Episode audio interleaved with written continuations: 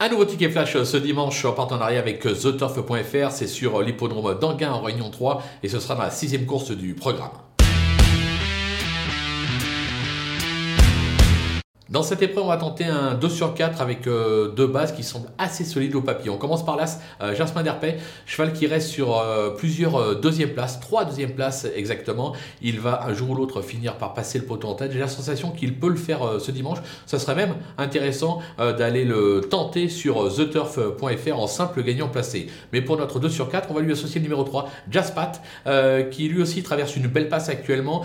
deuxième récemment à Pornichet, battu de pas grand chose. J'ai la sensation qu'il doit poursuivre cette belle série. Ces deux-là devraient lutter activement pour les 4 premières places, ça tombe bien, on va tenter un 2 sur 4.